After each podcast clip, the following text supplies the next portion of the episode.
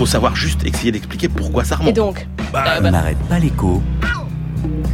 Le débat.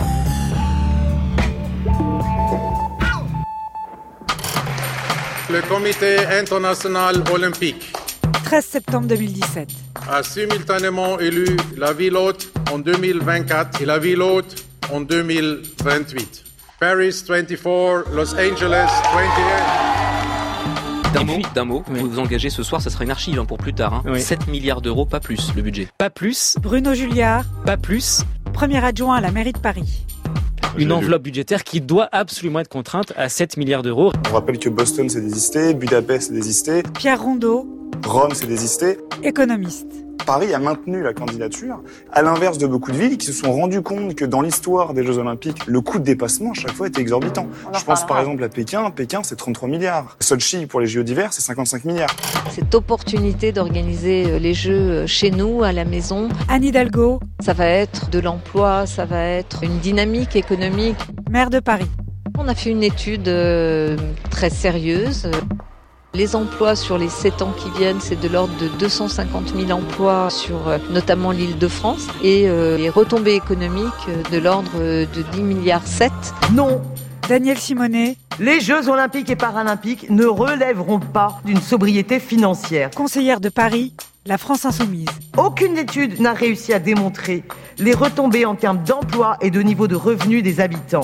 Au contraire, c'est au peuple à chaque fois en retour de payer les factures par plus d'austérité. En matière de transport, les euh, Jeux Olympiques vont être un formidable coup d'accélérateur, Mathieu Hanotin, notamment sur le Grand Paris Express, conseiller départemental PS de Seine-Saint-Denis. et dont la livraison sera par définition assurée avant 2024. 2024. Les JO, il faut vraiment le voir comme un catalyseur d'énergie. French art de vivre. Valérie Pécresse, présidente LR du Conseil régional d'Île-de-France. Le Stade de France, Roland Garros, le Parc des Princes, le Vélodrome national. Everyone will be right in the action. Emmanuel, le Chypre il faudrait, il faudrait le voir en vidéo. Right in the action, c'est tout lui. Bon, Cocorico ou pas Cocorico avec ses JO Oui, Cocorico, parce qu'on va pouvoir se concentrer sur les aspects sportifs et puis se décontracter sur les aspects financiers, parce que la réalité, c'est qu'il n'y a pas énormément d'enjeux financiers autour de ces jeux. Alors on nous dit oui, tous les précédents, le coût a été multiplié par deux ou par trois. Là, ce ne sera pas le cas, tout simplement parce que vous avez déjà plus de 90% des infrastructures qui sont construites. Grosso modo, il nous manque euh, un village olympique et un centre aquatique. Bon, vous n'allez pas faire des milliards de dérapages là-dessus. Il y aura peut-être des surcoûts sur la sécurité. Tout ce qui est relatif à l'accélération du projet Grand Paris, ce sera pas dans le budget des Jeux Olympiques. Donc euh, voilà. Donc côté dépenses, ce sera peut-être un peu plus que 7 milliards, mais sans doute pas énormément plus. Après côté recettes, on a entendu euh, des estimations de 10 milliards. Là, sans doute aussi très positives. Mm. Pourquoi? Parce que la réalité, c'est que dans les grandes villes comme Paris, par exemple, euh, bah, euh, les gens n'attendent pas les JO pour venir à Paris. Et donc vous avez ce qu'on a vu au Brésil, par exemple, comme phénomène, c'est-à-dire que les gens qui seraient venus à Paris, euh, mais qui ne veulent pas voir le sport, eh ben ils ne viennent pas. Et donc du coup vous avez un espèce d'effet compensation, ce qui fait que, en gros, les 7 milliards de coûts sont peut-être sous-estimés, les 10 milliards de recettes sont sans doute surestimés. Donc vous allez arriver à quelque chose qui sera autour de 0 plus, 0 moins, à 1 ou 2 milliards près. Mais franchement, décontractons-nous, profitons de ces jeux. Euh, pas de catastrophe financière en vue, mais pas de super magot non plus à espérer. On peut toujours compter sur vous pour avoir un regard différent et pas pareil. Christian Chavagneux, vous aussi, vous êtes vraiment Différent et pas pareil, c'est vraiment la- différent et pas C'est pareil. Emmanuel, c'est son image de C'est marque. son image de marque. Euh, alors moi, je vais être Christian, un petit peu... euh, décontracté ou pas Ah ouais, complètement décontracté, mais de manière différente aussi. Et pas pareil. Et pas pareil. Euh, parce que qu'est-ce qui se passe? Bah, euh, Les dépenses euh, des JO, que lorsque vous allez acheter votre place pour le stade, vous irez pas au cinéma ou au théâtre. Donc, va peut-être y avoir un petit effet comme ça de substitution.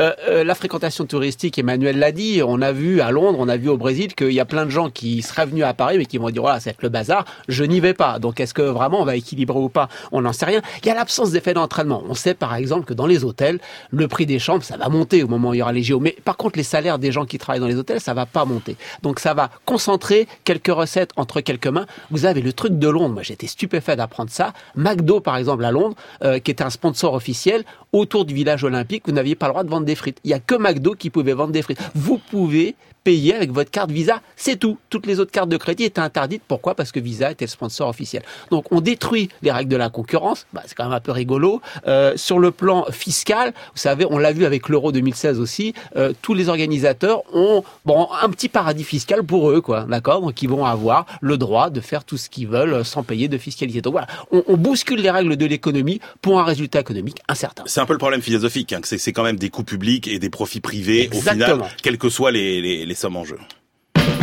On n'arrête pas l'écho. Sur France Inter, Alexandra Ben Saïd. Bon, en tout cas, il y a un dossier euh, sur lequel on n'est pas très champion, c'est la stabilité fiscale pour les épargnants. Emmanuel Le Chypre, Christian Chavagneux, des curseurs importants ont bougé cette semaine. Euh, Emmanuel, vous nous plantez le décor. Oui, bah, il faut rappeler quelle est la, la volonté euh, du gouvernement, c'est de corriger un petit peu les défauts euh, de notre fiscalité autour de l'épargne. Cette fiscalité aujourd'hui sur l'épargne, elle avantage clairement les revenus qui sont tirés euh, des euh, patrimoines immobiliers et ceux qui viennent des produits d'épargne peu risqués, c'est-à-dire tous les livrets réglementés, euh, défiscalisés, livrets A, euh, etc. Assurance vie, qui elle est investie principalement dans la dette d'État à quasiment euh, 80%. Et à l'inverse, on a un taux d'imposition sur les dividendes et les plus-values euh, qui est aujourd'hui extrêmement élevé au regard de ce qu'on observe dans tous les autres pays, ce qui fait qu'on a globalement une épargne qui, euh, qui- pas qui dort, mais enfin qui n'est Qui pas est orientée tournée vers pas le financement de l'économie. Pour vous, juste pour planter les grandes masses, il y a à peu près 12 000 milliards d'euros d'épargne en France. Là-dedans, vous en avez les deux tiers qui sont de l'immobilier et sur le tiers restant, vous pouvez le partager euh, en trois, grosso modo, dont un tiers d'assurance vie, un tiers de livret réglementé. Donc vous voyez qu'il reste pas grand-chose là-dedans pour financer vraiment l'investissement et le développement des entreprises. Donc voilà, c'est ce que veut corriger le gouvernement en rendant notamment moins attractive l'assurance vie et tous les placements réglementés comme euh, le livret A, euh, plan d'épargne logement, etc. Et tout ça dans le contexte de la préparation du budget euh, 2018 et donc avec des arbitrages, hein, Christian. Alors ça, Macron et le gouvernement, ils vont effectivement, comme l'a dit Emmanuel, corriger cette fiscalité. Mais là, ils vont la corriger dans quel sens? Je vous prends un exemple, jusqu'à 7500 euros de patrimoine. Donc on n'est pas dans les pauvres pauvres. Hein. 7500 euros, on a quand même un petit peu d'argent de, de côté. Euh, l'essentiel de l'épargne, c'est quoi? C'est du livret A. D'accord? Ils ont 2% en placement financier. Donc vraiment, l'essentiel de leur épargne, c'est du livret A. Il y a une formule qui calcule le taux de rémunération du livret A. Et la formule, elle disait qu'au 1er août, ça devait monter à 1%. C'est à 0,75% aujourd'hui. Le gouvernement a dit non, on va geler à 0,75%.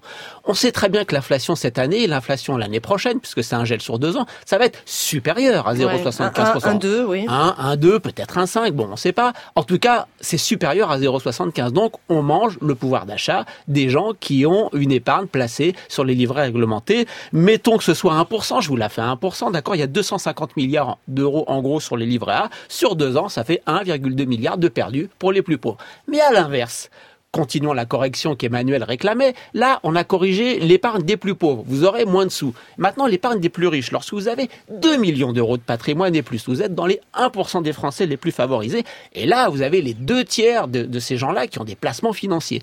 Eux, qu'est-ce qu'ils vont avoir? Eh ben, une niche fiscale supplémentaire sur l'ISF, vous ne paierez plus euh, d'ISF sur votre patrimoine financier et sur les, les, les, revenus que vous allez toucher de ce patrimoine financier, vos actions, vos obligations, vos intérêts, vos dividendes, vos plus-values, etc. Là, on va ramener votre taux d'imposition à 30%, c'est bien plus haut aujourd'hui, et le coût, il est estimé entre 1,5 et 4 000, pour le gouvernement, 4 milliards pour l'OFCE. Et l'ISF, c'est entre 3 et 3,8 milliards. Donc vous avez quoi? D'un côté, les pauvres qui vont perdre plus d'un milliard, de l'autre côté, les très riches à qui on va donner entre 5 et 8 milliards. C'est ce qu'Emmanuel appelle corriger notre système fiscal. Emmanuel Le Chypre. Alors ça c'est la ça c'est la effectivement c'est le c'est le constat mais pourquoi il est fait ce constat? C'est pour corriger la dynamique qui est défavorable encore une fois. C'est d'avoir une dynamique qui est qui soit beaucoup plus favorable à l'investissement et aux entreprises comme c'est le cas à l'étranger. Prenons cette fiscalité sur euh, le, le, le capital Hein. Donc on a Alors des... on va revenir. Oui, les 30%, c'est donc Alors, ça le PFU, oui, prélèvement voilà. forfaitaire unique. Exactement. Et ça vient serait, à la place d'un maquis. Hein. à 30%. Alors, il faut rappeler qu'en France, hein, vous avez quand même 54 niches fiscales, Ouais, donc c'est c'est quand même très compliqué, Compliqué. sur des sur plusieurs dizaines de produits euh, d'épargne. Là, l'idée c'est quoi? C'est que il y a une exception française qui est que la France surtaxe tout ce qui est revenu euh, de placement de plus-value sur les actions, de dividendes. Vous avez une imposition qui va jusqu'à 60% sur ces revenus-là. Quand vous regardez euh, en Allemagne, vous êtes à 26%, en Italie aussi, 23% en Espagne, et il y a plein de pays où vous ne payez même pas euh, sur euh, de taxation sur les plus-values. L'étude de l'OFCE, justement, qui peut pas être soupçonné d'être un think tank euh, ultra euh, libéral, montre que le taux d'imposition marginal sur les dividendes, il est de 74,5%. Et c'est pour ça, et c'est pour ça, parce qu'il faut juste expliquer le mécanisme en une minute, c'est pour ça que les entreprises françaises distribuent autant de dividendes, ce qui scandalise souvent Christian. Parce que pour attirer des investisseurs, et que ça leur rapporte finalement de, placer leur épargne dans un produit risqué qui est l'entreprise, eh bien les entreprises françaises sont obligées de distribuer énormément euh, de dividendes. Du coup, elles ont moins de ressources pour se développer. C'est aussi pour ça que les entreprises françaises sont plus endettées que les entreprises euh, européennes. Et donc, il faut corriger ce défaut pour éviter d'assécher les entreprises par une fiscalité défavorable qui ne fait que profiter aux investisseurs étrangers qui, eux, profitent de dividendes très élevés, d'une fiscalité qui ne subissent pas. Et c'est pour ça que cette cette taxe euh, stable à 30% sur les revenus du capital, c'est un puissant moteur pour l'investissement et la croissance future et l'emploi, Donc évidemment. Christian, c'est vous qui n'avez pas compris, Ouais, c'est voilà. 30%, Le c'est la simplicité, Il c'est est pour... beau, il est intelligent, il est faux. Voilà. Donc je vais, je vais, je vais vous expliquer Ah, c'est ce qui se passe partout dans le monde où il y a moins de chômage que chez nous, Je Christian. vais vous expliquer pourquoi. Alors, donc les riches, euh, puisqu'ils sont moins taxés sur les revenus financiers, ben, ils vont sortir de l'immobilier et ils vont aller mettre leur argent pour financer les entreprises et l'investissement. C'est ce que vient de nous dire Emmanuel. Alors, les 1% les plus riches, ils ont 71% de leur patrimoine en placement financier. Les 30 000 Français qui sont dans les 0,1% les plus riches, ceux qui ont vraiment des grosses masses, c'est 84% dans les placements financiers. Est-ce que vous croyez qu'ils vont mettre tous les œufs dans le même panier? Ils ont déjà énormément de placements dans les, d'argent dans les placements financiers. Ils vont pas en rajouter. Je suis pas un grand euh, spécialiste en placement, mais on met pas tous ces œufs dans le même panier. Or, ils ont déjà beaucoup de placements financiers. L'autre euh, mécanisme qu'a, décrit euh, fort justement Emmanuel, c'est de dire les entreprises françaises, elles sont obligées de distribuer plus de dividendes que les autres parce que comme les investisseurs sont plus taxés, ils doivent compenser. Et donc aujourd'hui, enfin plutôt demain, quand Mhm. on aura réduit le taux euh, d'imposition sur ces dividendes, elles pourront distribuer moins de dividendes parce qu'on sera dans la norme euh, européenne. D'abord, celles qui vont diminuer moins de dividendes pendant que les autres le font pas, elles trouveront plus d'investisseurs parce que tous les investisseurs vont sortir pour aller dans les entreprises qui vont distribuer des dividendes. Mais admettons que toutes les entreprises, on parle des grosses là, hein, les gros montants de dividendes, c'est les grosses entreprises. Admettons que l'ensemble du patronat du CAC 40 se dise il faut que nous diminuions euh, le- les dividendes. Qu'est- Qu'est-ce que ça veut dire? Est-ce que vraiment ça va se traduire en investissement et en emploi d'une part? Et si ça se traduit en investissement en emploi, est-ce que ce sera en investissement et en emploi en France? Parce que tous ces grands groupes, on le répète à satiété, ils font l'essentiel maintenant de leur business, enfin une bonne partie de leur business à l'étranger. Donc c'est pas du tout garanti que ça profite à l'économie française. Par contre, ça va sûrement profiter aux plus riches. Donc Christian Alors, ne croit rappelle- pas, Christian Non, mais- ne croit pas au pari de ça va profiter in fine Alors, à tout le monde. Je rappelle, quand, je rappelle quand même un Christian qui, c'est vrai, qui tape beaucoup Emmanuel sur Le les 1%. Les plus riches, c'est qu'un vrai pays pauvre, c'est pas un pays qui a beaucoup de pauvres, c'est un pays qui n'a plus de riches. Et d'ailleurs, une des autres réformes fiscales, c'est la réforme de l'ISF. Et il faut rappeler que euh, dans cette ISF, on va rien toucher sur la partie immobilier et on va alléger la fiscalité sur euh, tout ce qui est revenu euh, financier. Il faut rappeler que cette ISF qui a fait fuir quand même beaucoup d'investisseurs, d'entrepreneurs à l'étranger, rap- rappelez bien ce chiffre, hein, c'est plusieurs calculs, Christian Saint-Etienne l'a fait, la Fondation Concorde l'a fait, qui elle est une fondation Mm. assumée euh, de libérale, hein, Oui. il, faut, il faut le dire. Mais grosso modo, le calcul, c'est que sur les 5 milliards d'euros que rapporte l'ISF chaque année, le manque à gagner provoqué par tous ceux qui sont partis, qui auraient pu investir en France, Ouais, créer des ouais, emplois ouais, en France, générer des profits, investir en France, c'est 8 milliards. Emmanuel, ça c'est un autre 8 débat. milliards. Mais non, c'est le c'est même, c'est le même, c'est la même chose, c'est la même chose, cette fiscalité dissuasive pour l'investissement et les, et les entreprises qui, au final, c'est eux qui sont les créateurs d'emplois. En tout cas, ce qui est sûr, c'est que la fiscalité dissuasive, c'est pour les gens qui ont un patrimoine immobilier. hein, si vous êtes euh, chez vous, si vous Oui, avez un petit absolument. logement. Alors, eux, eux, c'est la totale. Ah oui. Pas de baisse d'ISF. Le PL, le fameux plan épargne logement qui Le va être PEL. taxé. Le PEL, le plan épargne logement qui va être taxé à 30% dès la première année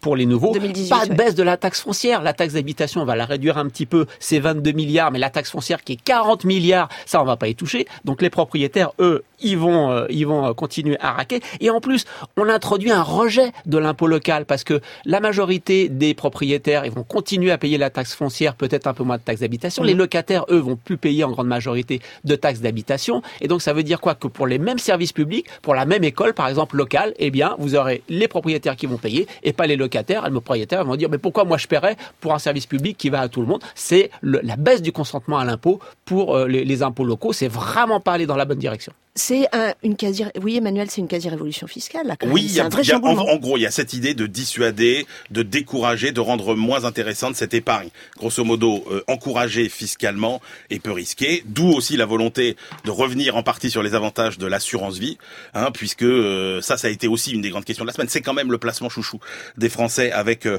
le livret A. Il faut juste rappeler qu'aujourd'hui, quand vous avez un contrat euh, d'assurance vie qui a entre 1 et 4 ans, vous êtes taxé à, à environ 50%. Quand vous avez entre 4 et 8 ans d'ancienneté, c'est 30%. Et quand vous avez plus de 8 ans, c'est 23%. Là, l'idée, c'est que tout sera ramené à 30%. Au-dessus de 300 000 euros. Au- non, non, 100 150 000, enfin, Au-dessus de 150 000 par euros personne, pour- 300 000 par, pour un euh, couple. par personne. Et quand donc, même, hein. effectivement, là où ce que craignent les, les, les professionnels de l'assurance vie, Alors dites-nous. ben, ben, c'est qu'évidemment euh, le placement soit moins attractif parce que sur les durées courtes, il y a un moins d'intérêt à le détenir depuis longtemps. Donc voilà, donc eux ils craignent pour. Mais grosso modo, toutes les études montrent que ça changera pas grand-chose. un vrai chamboulement quand même que toutes ces mesures fiscales distillées tout au long de la semaine. Christian Chavagneux et Emmanuel Le Chypre, nos débroussailleurs de l'écho.